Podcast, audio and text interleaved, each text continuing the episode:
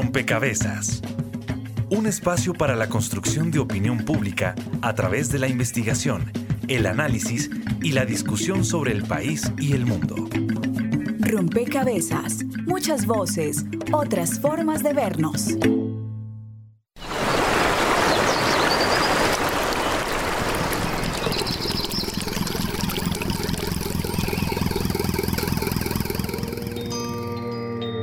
Tenemos una sobreposición de ecosistemas diversos y complejos, acuíferos subterráneos de enorme riqueza y unos riesgos de mayor sismicidad por los tipos de suelo que tenemos. Por eso he dicho, en Colombia no se hará fracking. En 2019, una vez aprobadas las licencias ambientales, iniciaría la explotación de petróleo en Colombia a través de la polémica técnica de fracking o explotación no convencional. ¿Qué es el fracking? Es una técnica para extraer petróleo y gas de lugares que antes no se dejaban. Nosotros creemos que es una oportunidad muy buena para el país. El petróleo va a ser un combustible necesario todavía durante mucho tiempo de este ciclo. El primer pozo piloto arrancaría en Barranca Bermeja, Santander. El país hoy tiene 2 mil millones de barriles de reservas. Pueden ser 5 años y medio, 6 años desde el punto de vista de crudo.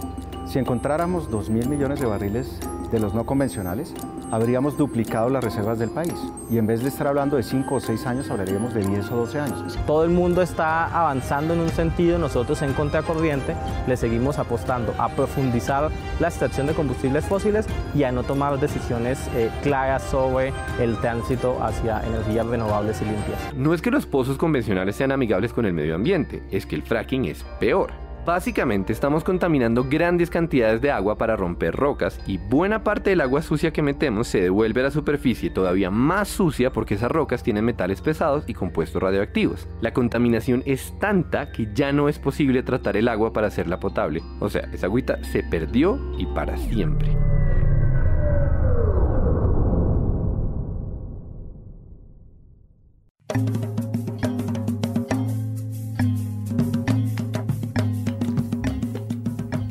Saludo a todos los oyentes, a todas las personas que se conectan y sintonizan a esta hora. Rompecabezas, muchas voces, otras formas de vernos. El fracking es el tema que traemos hoy a la mesa. Buscamos con este programa entrar a identificar cuáles son las tensiones alrededor de esta eh, de este método de extracción que ya fue aprobado en el país. Em, y, que ha cambiado realmente pues el panorama energético del mundo. Ha sido como un boom inesperado y, muchos países se han enfrentado, se enfrentan hoy al fracking em, tratando de encontrar soluciones a la crisis energética. En Colombia, pues desde, desde ya hace varios años se viene dando un debate alrededor del fracking, eh, pero este año con particular énfasis, ya que em, surge una comisión de expertos que el gobierno de Duque conforma para evaluar las condiciones necesarias para realizar el fracking. De allí entonces una digamos, un aval a iniciar ejercicios exploratorios en tres departamentos. Y, y bueno, Allí está el debate puesto en la opinión pública, puesto en los actores que están alrededor eh, del tema, pero también, por supuesto, en los territorios, en las comunidades. Entonces, básicamente este programa lo que busca es, de alguna forma, aproximarnos a entender qué es el fracking, de qué se trata este método, qué es lo que busca y por qué llegamos a él, pero también identificar eh, cuáles son esas tensiones, cuáles son esos debates abiertos, cuáles son las posiciones de cada una de las partes y qué alternativas, qué soluciones se están dando desde cada una. Entonces, bienvenidos ustedes los oyentes y por supuesto quienes nos acompañan en la mesa de trabajo. Hoy estaremos con ustedes quien les habla, Mónica Osorio Aguiar y Juan Sebastián Ortiz. Un saludo, Mónica, para usted, para todos nuestros oyentes. Y durante esta semana les pedimos a nuestros seguidores en facebook.com, barra inclinada rompecabezas radio, en Twitter, arroba rompecabezas, reemplazando la O por un cero, que nos compartieran sus inquietudes, esas preguntas que tienen acerca del programa y del tema que usted ya estaba introduciendo. Así que en el transcurso de esta emisión estaremos compartiendo sus preguntas para que sean resueltas por nuestros invitados. Aprovechamos también este espacio para saludar a las emisoras aliadas que nos permiten llegar a distintos lugares del territorio nacional. Saludos a nuestras emisoras aliadas.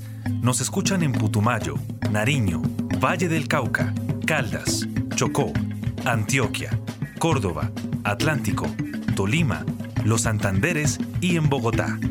En todo el país a través de la red de Radio Universitaria de Colombia. En Venezuela por el Instituto Radiofónico Fe y Alegría.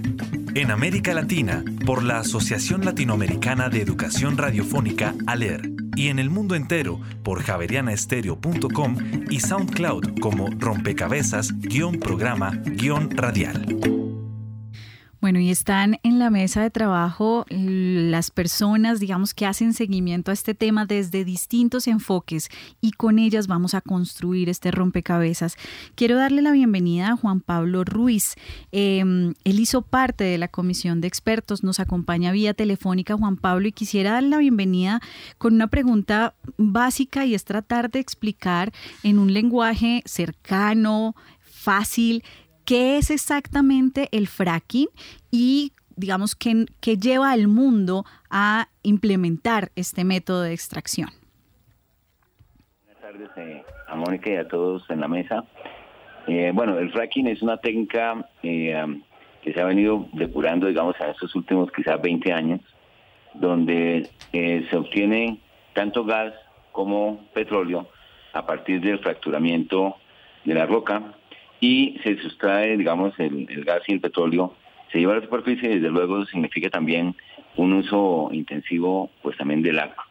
Entonces, eh, esto ha permitido que las reservas de petróleo pues eh, hayan eh, incrementado significativamente respecto a la posibilidad de extracción, porque pues anteriormente con los yacimientos convencionales solo se extraían, digamos, los bolsones que había de petróleo, mientras que ahora se puede extraer también el que hay en la roca. Desde luego, es una técnica que significa eh, altos riesgos, digamos, ambientales, que exige un manejo muy cuidadoso, manejo que no alcanza, digámoslo así, a significar disminuir el riesgo a cero. Desde luego que no, hay riesgo de todas maneras en, al utilizar esta técnica.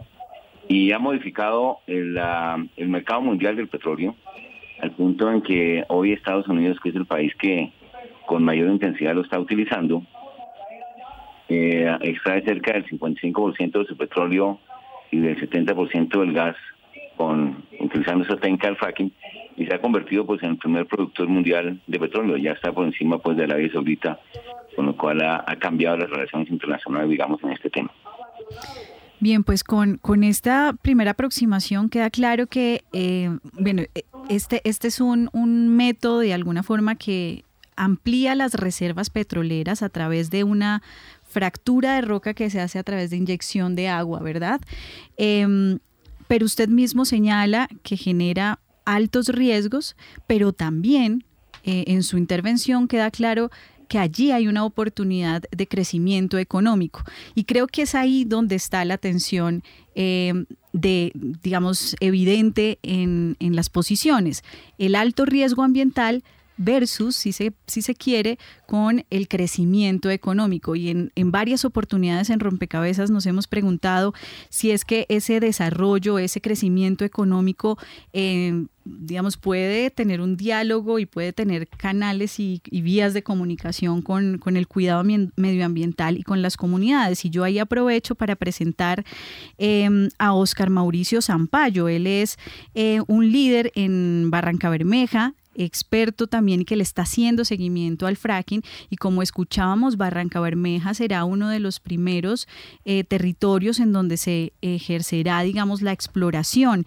Eh, Oscar, ¿cómo eh, analizan ustedes esta decisión? y encuentra usted condiciones en el territorio, condiciones en el departamento para que este método se aplique? muy buena, buenas Mónica, eh, oyentes de, que nos escuchan en estos, momentos, en estos momentos.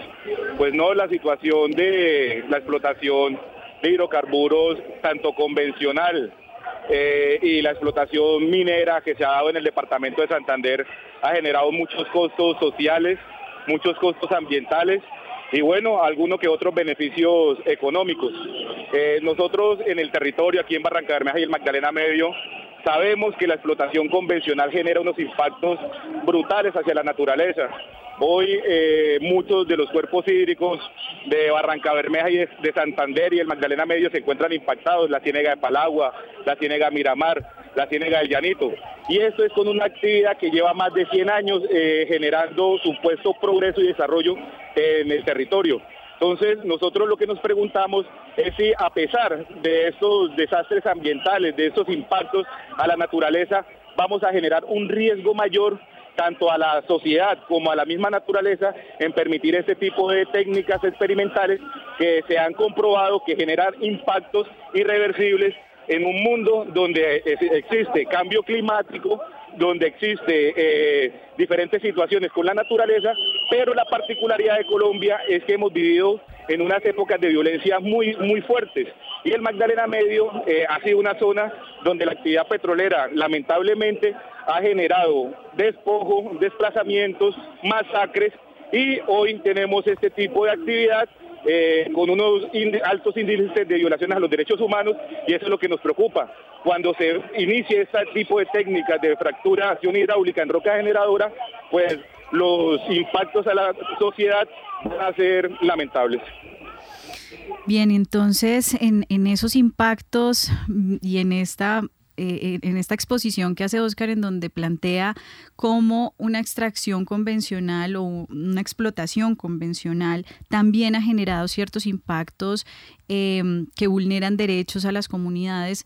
Uno se pregunta qué pasa en términos jurídicos, cómo se toman estas decisiones y qué tanto se tiene en cuenta a las comunidades y sus derechos cuando eh, decidimos priorizar tres departamentos para em, generar un ejercicio de exploración em, de posibilidades de hacer el fracking. Digamos, estamos, estamos en ese ejercicio de exploración, pero ya hay un aval eh, a, la, a la técnica, al método y ahí hago la introducción a Elkin Hernández, quien es abogado y desde la Clínica Jurídica de Medio Ambiente y Salud Pública de la Universidad de los Andes nos acompaña.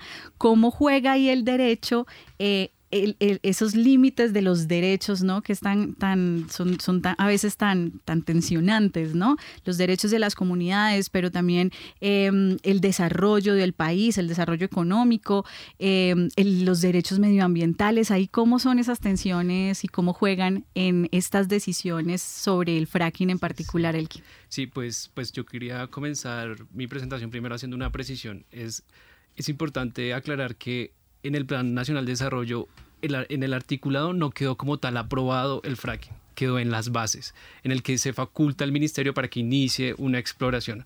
Es decir, que no, no es que en, en, en, las leyes colombianas esté aprobado el fracking como en Colombia será fracking, no.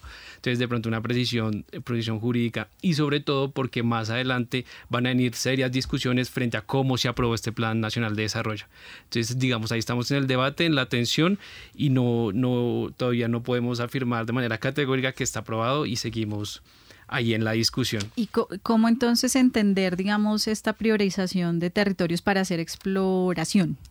Sí, pues digamos, eh, dentro de la licencia ambiental general que, se, que, se, que expide la ANLA, la Autoridad Nacional de Licencias Ambientales, eh, hay, un, hay un pequeño eh, procedimiento en el que se, se, necesita contar con la participación efectiva de las comunidades para cualquier exploración o explotación de yacimientos no convencionales para poder darle la licencia ambiental.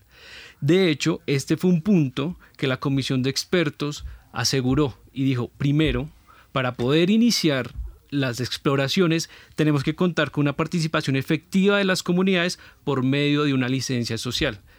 Este, esta parte del procedimiento está dentro de la licencia ambiental y lo tiene que hacer la ANLA. Pero en este momento se, no se hace. Si podemos preguntarle a Oscar, en las regiones realmente la, socialización y ni siquiera es socialización, es la consulta con las comunidades, no se hace de manera efectiva. Entonces, por lo tanto, la, comisión de expertos indicó que es necesario primero contar con, esta, con, esta, con este elemento para iniciar una exploración eh, específicamente frente, a, frente a las tensiones con las comunidades. Entonces, eh, en términos, digamos, de derecho hacemos esta aclaración. Eh, no hay una aprobación en una ley pero sí hay ya eh, un avance en, por lo menos unos ejercicios exploratorios, pero no se está siguiendo el procedimiento recomendado para hacer. Sí. ¿sí? Incluso es importante aclarar que el Consejo de Estado declara una moratoria frente al fracking, porque en este momento hay un proceso en el Consejo de Estado en el que en el que en un auto dijo, no, espere, vamos a, vamos a estudiar este, este tema y vamos a suspender la resolución y el decreto que habilitaba el fracking. Entonces en este momento hay una moratoria frente a, la, regulación normativa específica frente al fracking. Ok, pero entonces em, está con nosotros también en la mesa Luis Álvaro Pardo de Colombia Punto Medio. Y, ahí entonces, ¿cómo entender eh, de alguna forma estas contradicciones de no se aprueba en plan de desarrollo, no queda evidente, pero en todo caso hay tres zonas focalizadas en donde vamos a hacer exploración, pero no hacemos el procedimiento, y pero hacemos un estudio con un, un, colectivo de expertos que nos dicen las condiciones y hay como una, un contrapunteo entre lo que hacemos, lo que decimos, me refiero al gobierno, entre lo que hace, lo que dice y eh, lo que va sucediendo también en los territorios. ¿Usted cómo interpreta esta, este contrapunteo, esta, estas mm, diversas, digamos, versiones sobre lo que está pasando con el fracking? Bueno, yo atribuyo toda esta serie de conflictos en todo orden a que el gobierno empezó una actividad sin tener, justamente lo que dice la comisión de expertos, una institucionalidad capaz de sacar adelante una actividad como esa, con grandísimos vacíos regulatorios, eh, sin estudios, la comisión misma dice, no hay estudios de, aguas, no hay estudios hidrogeológicos, etcétera. No hay nada, simplemente lo empezó porque tiene hacia adelante un problema gravísimo y es el tema de que la autosuficiencia petrolera del país da para 7.2 años. Eso significa que si aquí a 7 años no se encuentran nuevos recursos, pues el país pierde su, su capacidad, su autosuficiencia y va a tener que empezar a importar combustibles. Y de otro lado, pues tiene problemas gravísimos también en el orden fiscal. Y entonces dice, bueno, perfecto, vamos a arrancar el fracking porque necesitamos combustibles y necesitamos plata para equilibrar el déficit fiscal que tenemos. Y entonces arranca una actividad como digo, sin institucionalidad, sin regulación, sin estudios, ¿cierto? Sin consultar comunidades, pasando por encima de los derechos de las comunidades, ¿cierto? Restringiendo derechos, como lo hizo la Corte Constitucional el año pasado con el, con el derecho a la participación ciudadana, ¿cierto? Entonces, esto que estamos teniendo hoy es fruto de eso, de una improvisación de Estado para arrancar algo sin tener todos los elementos. Y a eso agrégale, pues, el auto del Consejo de Estado, que es no, señor, hay moratoria porque lo mismo, ustedes no tienen estudios, no tienen institucionalidad, hay serios vacíos regulatorios, hay unos riesgos inminentes que usted no ha querido, que no ha querido reconocer, ¿cierto?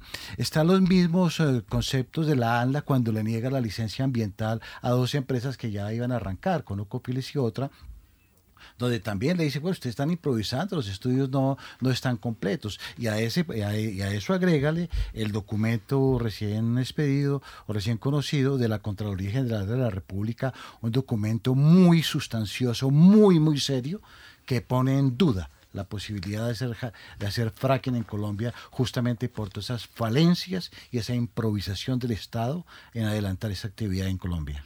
Bueno, usted nos deja elementos sobre qué nos ha llevado a hacer fracking, ¿no? Esa, esa improvisación de gobierno, pero por supuesto, eh, dos asuntos fundamentales que lo llevan a tomar esas decisiones, los problemas fiscales y el déficit o, lo que se viene en perspectiva, que es la, la pérdida, de la sostenibilidad petrolera. Así que vamos a escuchar la siguiente nota que prepara el, el equipo de rompecabezas que va en esa línea.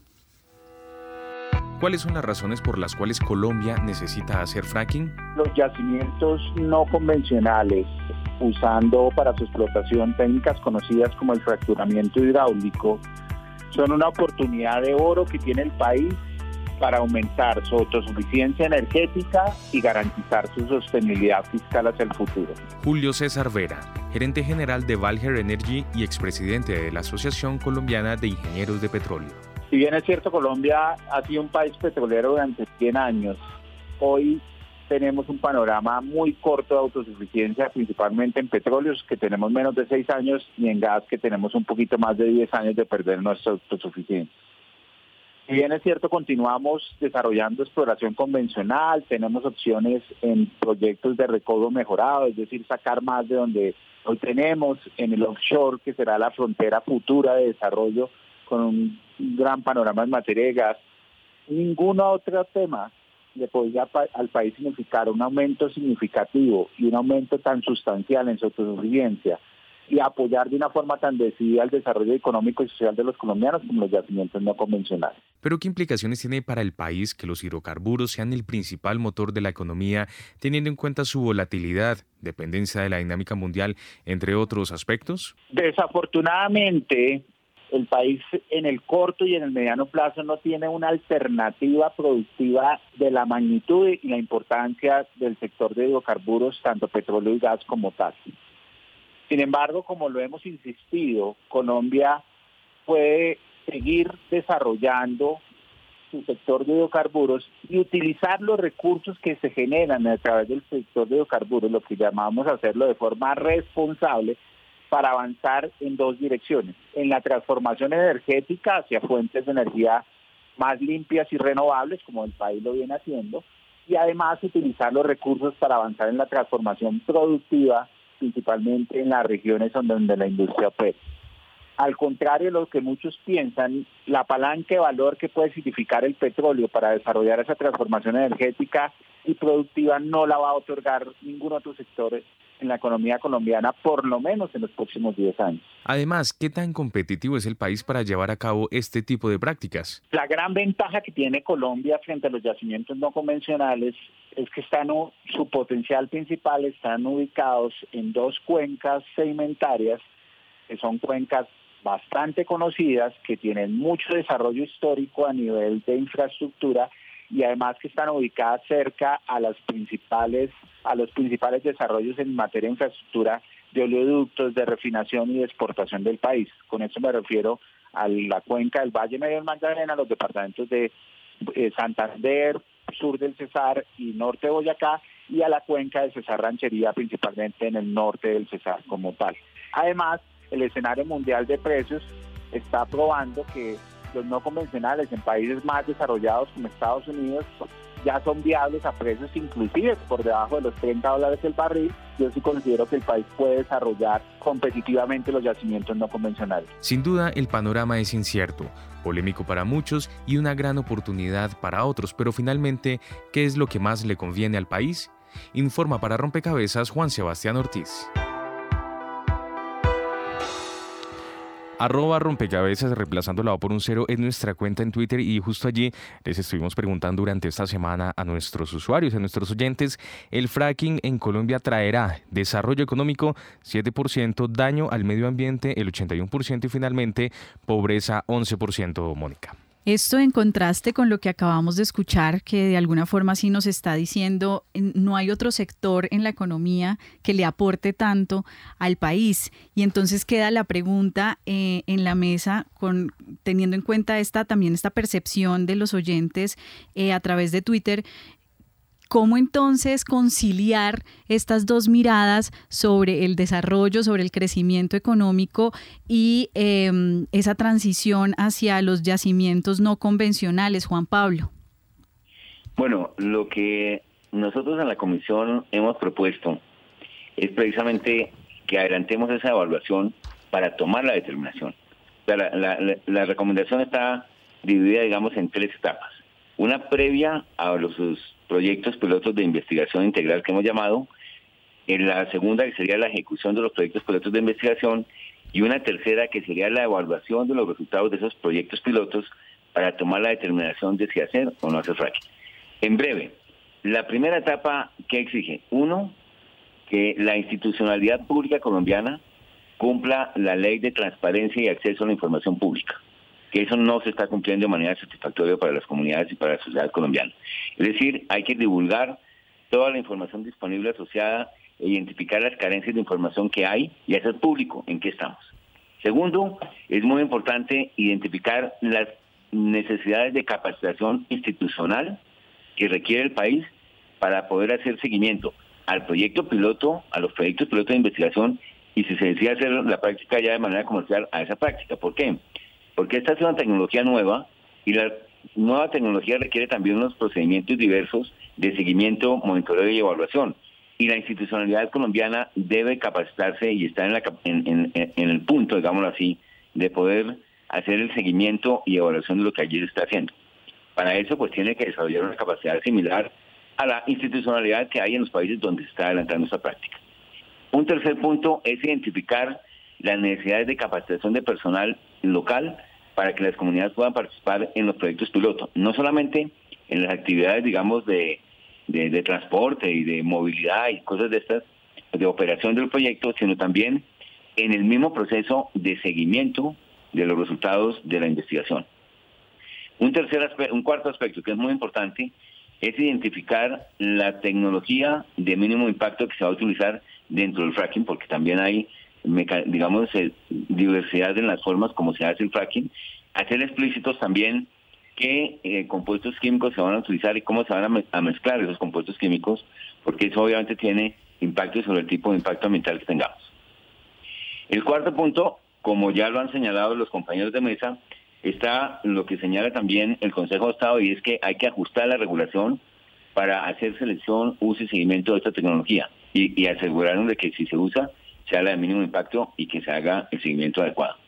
Luego hay un punto muy importante que tiene que ver con la gestión de la licencia social que hemos mencionado en, nuestra, en la comisión y es acordar los mecanismos de participación y de duría de la ciudadanía en el proyecto piloto de investigación y luego en la ejecución y si, eso, y si eso se da en la participación, digamos, de los beneficios del negocio.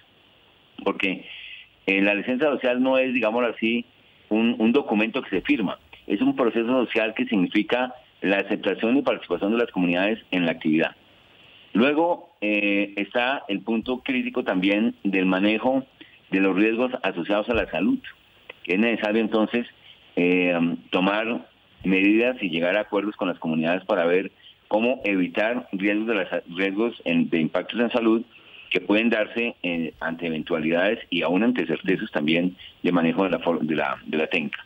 Y finalmente, un tema que es supremamente importante es que construyamos la línea base en aspectos sociales, en términos de salud, en términos económicos, en términos de uso de recursos naturales, porque también puede haber una competencia por recursos naturales que pueda ser en algún caso se decida no hacer fracking, sencillamente porque se está compitiendo en el uso del recurso con un recurso que significa la afectación de la comunidad. Caso concreto, el Estado de Nueva York tomó la decisión, mientras otros estados en los mismos Estados Unidos estaban haciendo fracking y, y estaban argumentando por qué lo hacían y por qué tenían más beneficios económicos que costos, el Estado de Nueva York dijo, no, nosotros no lo hacemos porque el riesgo que eso puede tener sobre los acuíferos de los cuales hace uso la ciudad pueden significar un costo económico mayor que el beneficio y tomaron la determinación de no hacer ni el Estado de Nueva York no hace fracking.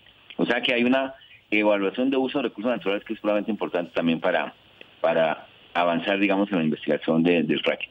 Y desde luego, en términos ambientales hay que hacer un reconocimiento de los ecosistemas terrestres y acuáticos, donde especialmente la parte, digamos, eh, de ecosistemas acuáticos es bastante débil en términos de los, de los acuíferos.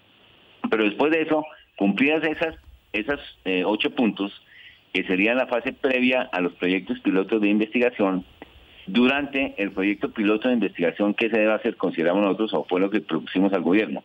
Uno, que se compromete la línea base en la información de ecosistemas, de hidrogeología, de sismicidad asociada a los proyectos piloto, y que se gestione la licencia social para la exploración y si se va a dar para la explotación de, con la tecnología del fracking.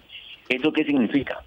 Significa que tenemos que partir para ganar la participación comunitaria en estas regiones, como mencionaba ya también Oscar, ha habido impactos ambientales asociados a la explotación de los yacimientos convencionales. ¿Qué hay que hacer como paso inicial? Identificar y gestionar lo que llamamos los pasivos ambientales, que son generados por la industria de los hidrocarburos y que están en las áreas de influencia donde se pretende hacer el fracking. ¿Por qué? Porque hay que empezar a disminuir esos pasivos, a gestionar solución y compensaciones por los pasivos de tal forma que no sea la comunidad quien asuma los costos. Segundo, eh, evidentemente durante todo el proceso pensamos que tiene que haber un proceso muy claro de información en línea sobre qué está sucediendo en los proyectos de investigación. Y hay que definir mecanismos de participación comunitaria para, eh, durante esos proyectos de investigación, en caso de que se llegase a realizar el fracking más adelante, cómo las comunidades van a participar de, digamos, de, los beneficios del negocio, no en el sentido de, tomar parte de las regalías, sino realmente tener una participación activa que signifique una asignación. Eh, por ejemplo, en el caso de Inglaterra, es el 1% de las ventas brutas de la actividad van hacia un fondo que va a alimentar el desarrollo, actividades de, gestión de sostenibilidad y de, producción sostenible en la región. Algo de este estilo proponemos nosotros que, que se haga. Eh, debe haber también entonces eh, una cosa supremamente importante que es diagnosticar las necesidades de la del desarrollo de la capacidad institucional local para que los beneficios de la actividad no se diluyan y se conviertan en fuentes de corrupción. Sabemos que en muchos casos las autoridades locales, la institucionalidad local ha malgastado los recursos que provienen de las regalías, por eso hubo ese cambio en la instrucción de regalías. ¿Qué tenemos que hacer? Tenemos que acompañar un proceso de desarrollo de capacidad institucional local y también de veeduría de uso de esos recursos para que efectivamente ellos generen eh, beneficios, digamos, de desarrollo local y no sencillamente una distribución desigual a través de la de la corrupción, digámoslo así, de estos excedentes. Muy bien, Juan Pablo. Y ya en segundo regresamos con usted porque es que también eh, queremos compartir la opinión de nuestros usuarios y de nuestros oyentes en Facebook, en donde también les preguntamos si están o no de acuerdo con el fracking. Sí, respondió el 4% de los encuestados y no eh, respondieron eh, los que representan, las personas que representan el 96% de los encuestados. Precisamente salimos a las calles a preguntar y a tener la percepción de la gente respecto a esta posible aprobación del fracking en Colombia y esto nos dijeron. Eh, pues me parece una medida muy incorrecta, pues porque lo primero ahorita, no solamente a nivel nacional, sino mundial, es el medio ambiente. Entonces, pues es una medida muy incorrecta y que hay otras formas de, otras economías alternativas que pueden eh, ayudar al sostenimiento del país. Bueno, empezando no sabía qué era, ya me acabas de explicar. Entonces, me, que me parece que es súper, o sea, a mi parecer que es muy malo, porque en vez de hacerle un favor ahorita a, pues a la tierra, al lugar donde vivimos, la está contaminando, la está dañando más. Saber que cada día necesitamos más agua, más recursos, que es muy difícil renovar o, o imposible renovar y todo lo estamos dañando. Si tú miras, el agua es muy difícil de renovar y es mucho más valioso el agua beber vida que un simple papel que algún día le pusieron precio. Pues yo, yo creo que personalmente que existen otras maneras de pronto no exploradas para, digamos, para, para obtener este tipo de recursos. Es, es, evidente que según los últimos estudios y según digamos, la experiencia en otros países, pues afecta impacta eh, digamos que fuertemente en los suelos y sobre todo el entorno, de, no, digamos que no solo suelos, sino medio ambiente y las personas y comunidades que viven en, en estos, en estos sectores donde se practica esto. Bueno, pues em, se suman a rompecabezas las voces ciudadanas y mm, Juan Pablo nos, nos hizo un ejercicio muy, muy detallado de cómo se ha venido, digamos, recomendando al Estado colombiano em, lo que hay que hacer, lo que hay que fortalecer, los estudios, las investigaciones, pero también esa gestión que se tiene que generar en los territorios para que el fracking sea posible. Y ahí me surge una inquietud porque de eso se habló en, los medios de comunicación. Em, y, es si existe una forma eh, responsable de hacer fracking, pero sobre todo si Colombia tiene las condiciones para hacerla. Luis, ¿usted cree que es posible y que Colombia está en condiciones de de alguna forma garantizar este listado o esta serie de condiciones que Juan Pablo nos ha enumerado y que se puede hacer fracking responsable? Yo creo que buena parte de los comentarios de, Juan Pablo van orientados a, mostrar en el fondo que no hay condiciones, que falta mucha información, institucionalidad, regulación, etcétera. Y, yo, digamos, eh, cordialmente discrepo de él de eh, lo que tiene que ver con la línea base. Fíjate que él casi pone la línea base al final. Yo pensaría que la línea base es por donde hay que empezar cómo están los territorios hoy, cuál es la situación, cuál es la información geológica, hidrogeológica, etcétera, para después evaluar si pueden ser pilotos o no. Pero uno no puede arrancar a ser pilotos, a experimentar con el medio ambiente, con el agua, con las comunidades. Eso no me parece que sea responsable. Yo creo que lo más importante en este momento es arrancar a hacer una línea base, ver la posibilidad, pero ver las alternativas, que sobre eso me gustaría comentar al final, porque obviamente nuestra crítica al fracking y nuestro no al fracking tiene también unas recomendaciones al gobierno nacional.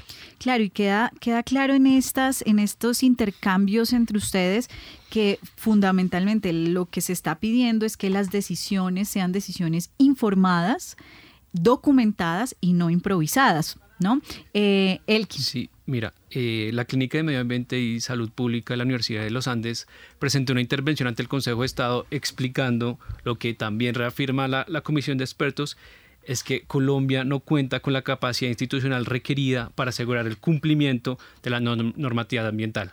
Y nosotros específicamente eh, defendimos la tesis de que el presupuesto y el personal de la ANLA para poder hacer el seguimiento y control de las licencias ambientales es insuficiente. En un ejemplo, en un, hicimos un, análisis comparando la, agencia, eh, la, Autoridad Nacional de Licencias Ambientales y la ANH, la Agencia Nacional de Hidrocarburos, y por ejemplo la ANH tiene 6.5 veces más de presupuesto que la Autoridad Ambiental. Es decir, y incluso el personal, nosotros eh, pedimos un derecho de petición a la, autoridad que nos especificara el personal que, tienen, a ver si tenían experiencia en analizar el fracking o esta, o esta técnica. Y ninguno, ningún, ninguna persona de la autoridad de licencias ambientales tenía ni siquiera un estudio frente a, frente a cómo explorar o cómo estudiar eh, este, este tipo de técnica de exploración.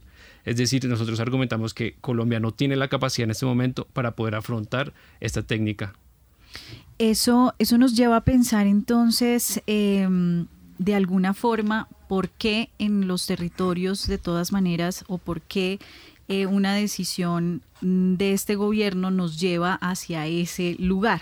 Vamos a, dejar esta, esta pregunta abierta, vamos a hacer una pausa en rompecabezas, pero ya volvemos porque el fracking en rompecabezas se está apenas construyendo, apenas estamos entendiendo y identificando algunas posiciones sobre esta técnica tan controversial. Están escuchando Javeriana Estéreo, sin fronteras. Mil estilos.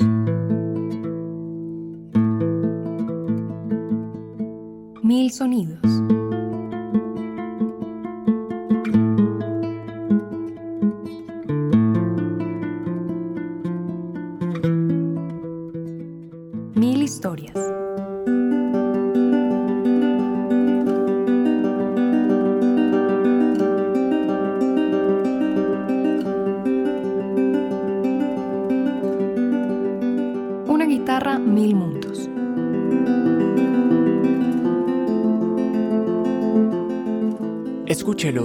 Todos los domingos a las 10 de la mañana, con repetición los jueves a las 11 de la mañana.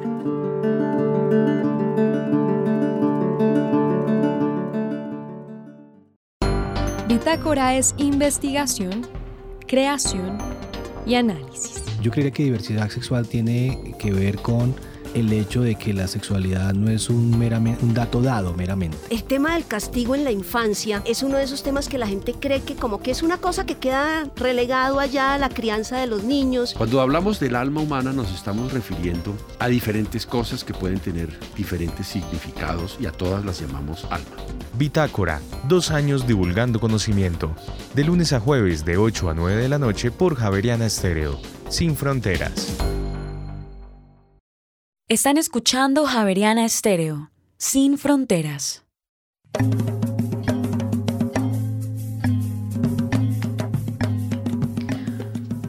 Regresamos a Rompecabezas, en donde estamos hoy construyendo este este o armando este rompecabezas alrededor del fracking, una técnica que ha cambiado el panorama energético, que ha puesto en el debate, em, pues, cuáles son las alternativas para superar nuestro, nuestro panorama difícil de autosuficiencia petrolera y nuestros problemas fiscales, eh, pero también pone sobre la mesa eh, qué condiciones tiene el país para enfrentarse a este tipo de técnicas y de... Em, métodos de exploración y explotación.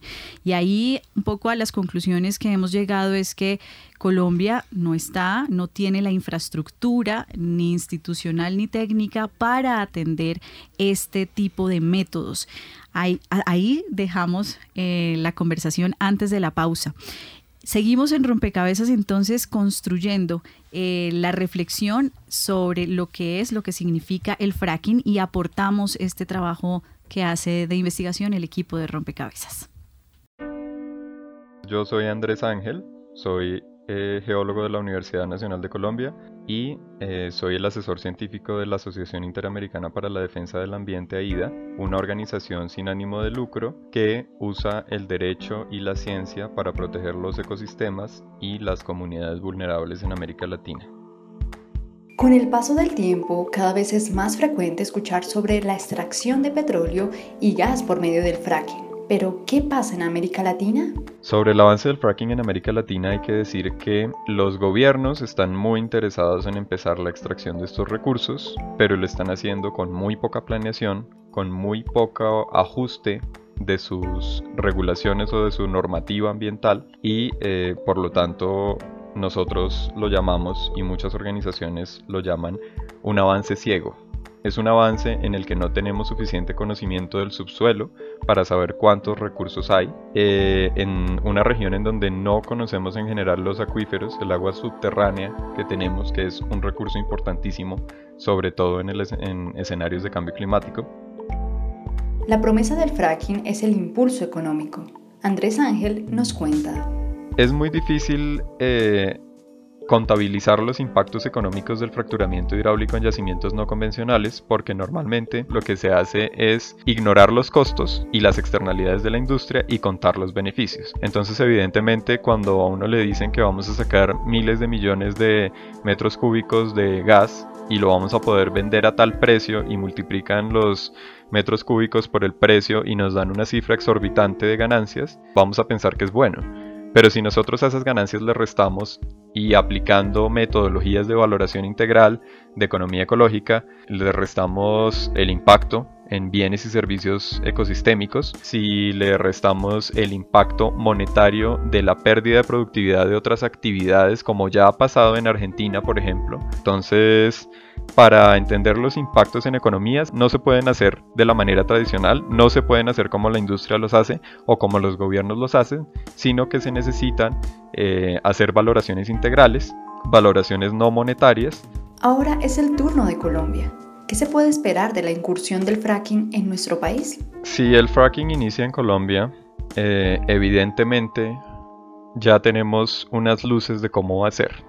Va a ser a pupitrazo, va a ser inconsulto, va a ser en contra de las comunidades. Es un esfuerzo que incluso en este momento que está en exploración está generando conflictos socioambientales, socioecológicos. Entonces es, es un avance violento no vale la pena hacer fracking porque ya se ha demostrado eh, mediante las experiencias internacionales. Eh, si bien siempre se cita el ejemplo de Estados Unidos, evidentemente al no hacer valoraciones integrales y al no incluir los costos en la contabilidad, es muy fácil, eh, o incluir solo los costos monetarios, al hacer esto es muy fácil ignorar los costos ambientales. Si esos costos no se meten dentro de la contabilidad es evidente que es un excelente negocio. Cuando esos costos se integran dentro de, los beneficios de la actividad nos da saldo rojo. Petróleo, el motor de este último siglo y el anhelo de una nueva tecnología que busca, sin importar el precio, encontrarlo. ¿Hasta dónde estamos dispuestos a llegar para lograrlo? Informó para Rompecabezas Jenny Castellanos.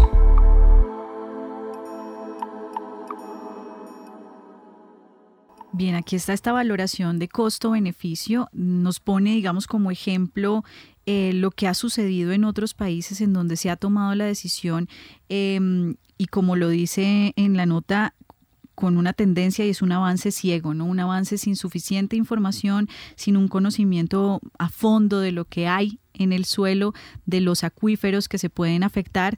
Em, y bueno, una también una evaluación sobre eh, lo que o el camino por el que está transitando nuestro país. Em, Luis, ahí en, en, términos de costos, beneficios, ¿cómo se ha movido el escenario mundial alrededor del fracking? O sea, ¿el mundo está apostando por esta técnica o cómo está ahí el escenario mundial? Bueno, perfecto. Por la, digamos que el país que más ha impulsado el fracking ha sido los Estados Unidos, que era hasta hace unos años un país que importaba crudo y que hoy gracias al fracking salió adelante. Sin embargo, hay un informe de Wall Street Journal de hace unos par de meses que está hablando diciendo que esto fue más que un boom de un tiempo. ¿Por qué? Porque es que el fracking tiene varias cosas que no se han dicho acá. En primer lugar, un, un campo de fracking, su vida útil es de 8 a 10 años de manera que tienen un muy rápido crecimiento en la producción, pero igualmente declinan muy rápido. Entonces estas compañías tienen que estar perforando pozos todo el tiempo y eso hace que esta actividad se convierta en una actividad muy costosa. Entonces, eh, en contraposición a lo que decía el amigo del ACIPET, que a estos precios se puede vender, eso no es cierto. Más o menos un crudo convencional, la canasta de Copetrol, está hoy en 33 dólares eh, el costo mientras que el fracking podría estar en unos 52 dólares. Al precio de mercado de hoy significa que ese crudo no es rentable extraerlo. Y entonces, ¿qué es lo que han hecho países como Estados Unidos? Darles créditos a bajas tasas de interés a las empresas, subsidiar a las empresas para que hagan fracking. Entonces, por el lado económico tampoco es una actividad rentable, ¿cierto?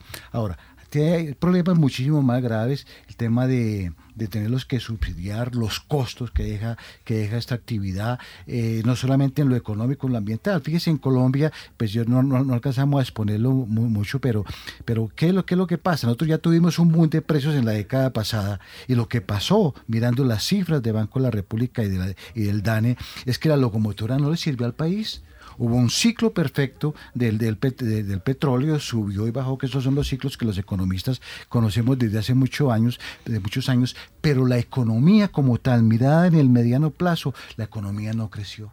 Por el contrario, hoy es una economía que crece de una forma eh, muy aletargada, entre el rango del 2 y el 3%. Eso nosotros tuvimos tasas de crecimiento del 6, 7% antes de tener boom petrolero. Y hoy la economía se vino al suelo. ¿Y por qué se vino al suelo? Porque por efecto de la enfermedad holandesa, que es generada por, el, por los precios del petróleo, la industria y la agricultura se vinieron al suelo.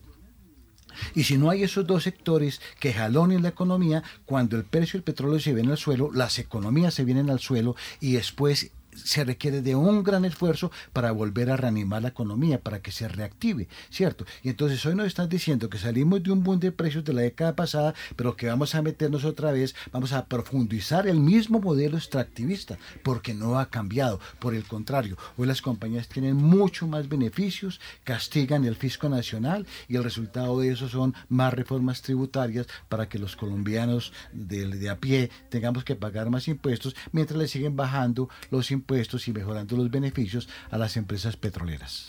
Y en eso, pero en eso también eh, juega la autonomía eh, de los departamentos. Usted fuera de micrófonos nos estaba comentando eh, que ya hay algunos departamentos que han declarado el no al fracking directamente. Claro, en Estados Unidos ayer el estado de Washington, que es uno de los estados más poderosos, prohibió el fracking.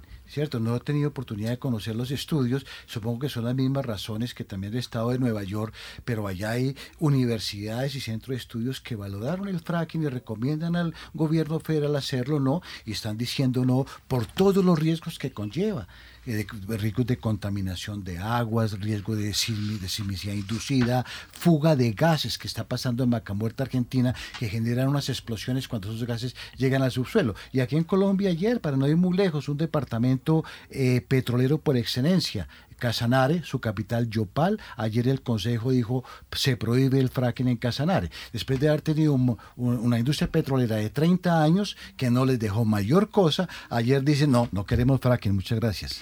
Bueno, Elkin está aquí levantando la mano, por supuesto, Elkin eh, tiene la palabra. Yo agregaría dos puntos a la exposición de Luis y es, es que al gobierno también le hace falta exponer todo el panorama. Estamos en un mundo de cambio climático y es evidente, y sobre todo de transición energética.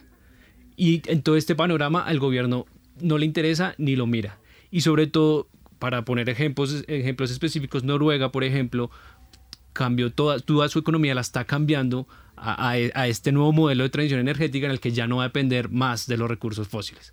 Eso por un lado. Y por el otro lado, en cuanto, en cuanto al, al, al,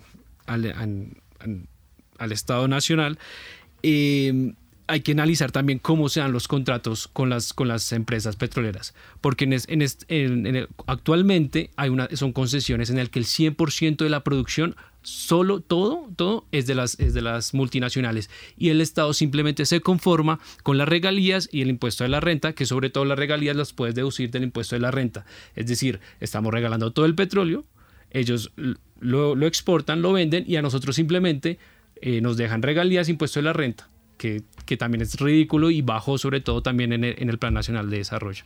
Bueno, este, eh, en esta exposición que hacen Luis y Elkin, eh, que se suma por supuesto a la, a la, intervención anterior de Juan Pablo, queda claro pues que la locomotora eh, petrolera o los boom petroleros no nos han dejado en términos económicos no han dejado mucha ganancia, esto según cifras que, tiene Luis acá del Banco de la República. Ni sociales, ni sociales, exactamente. Pero usted decía, vamos, vamos también a aproximarnos a las alternativas. Eh, alternativas para enfrentar esas dos eh, situaciones que nos están llevando a, ver el fracking como una oportunidad. ¿Qué alternativas, em, Juan Pablo, mm, se, se presentarían de no llegarse a dar el fracking? Fracking un poco para enfrentar eh, la situación de autosuficiencia petrolera y el déficit fiscal? Eh, a ver, Mónica, yo, antes quisiera terminar muy brevemente, digamos, en la tercera etapa, que es la, más, quizá la más relevante de la recomendación nuestra, y es que una vez ejecutados los proyectos pilotos, hay que hacer esa evaluación integral que incluye costos y beneficios, como se mencionaba anteriormente, no solamente los beneficios económicos de la explotación, sino también los costos ambientales y los efectos económicos asociados a esos costos, para que el país tome la determinación de si vale o no la pena hacerlo y en caso de que sí, dónde y en qué condiciones. Es decir, en última instancia, la comisión no dijo ni sí ni dijo no. Lo que dijo fue, evaluemos objetivamente qué capacidades tenemos, desarrollemos las capacidades luego evaluemos el impacto que esto pueda tener. Bueno, pero entonces, ahora volviendo respecto a inclusive en la misma recomendación, nosotros decíamos como eh, en el caso de los Estados Unidos, el, estado de California, que digamos ha sido un estado que ha sido tradicionalmente quizá de los que vanguardia, son de la vanguardia en términos ambientales, resulta que paradójicamente su gobernador, eh, Brown, de, corriente ambiental, digamos ambientalista él, en el año 2015 aprueba el fracking. ¿Y por qué lo hace? El tipo da como explicación, dice, nosotros vamos hacia una transición energética de emisiones cero en el año 2040. Es el compromiso del Estado, que es dentro de los compromisos, digamos, más eh, radicales si lo consideramos versus otros compromisos que, son mucho más laxos. Aún este seguramente habrá que acortarlo en el tiempo en la medida en que los efectos del cambio climático se hacen más evidentes y que la, urgencia se hace, se hace mucho mayor. Pero bueno, él dice, dado que vamos a hacer la transición hacia allá y que hoy estamos importando una buena parte del petróleo que usamos, es mejor que lo saquemos de nuestro propio territorio, asumamos nosotros los costos y manejemos los impactos. Y no lo traigamos sencillamente importado de Pensilvania o importado pues de, cualquier otro lugar sin asumir ningún otro tipo de costos. Entonces yo creo que el gobierno de Colombia evidentemente tiene que entrar en lo que está pasando en todo el mundo, que es un cambio en la, en, digamos, en la canasta energética de todos los países y un proceso que día a día, digamos, la sociedad, no solo la colombiana, sino yo diría la sociedad global, está empezando a presionar por cambios, pero cambios que al mismo tiempo tienen costos. Si analizamos lo que pasó con los chalecos amarillos en Francia, resulta que buena parte del levantamiento tiene que ver con un impuesto a los combustibles fósiles precisamente para disminuir su consumo. pero genera una reacción como la que vimos que tuvimos en Francia. Entonces, nosotros debemos ser conscientes que la transición energética no es cuestión únicamente de decir vamos a hacerla, sino es estar dispuestos a asumir costos y cambiar modos de vida.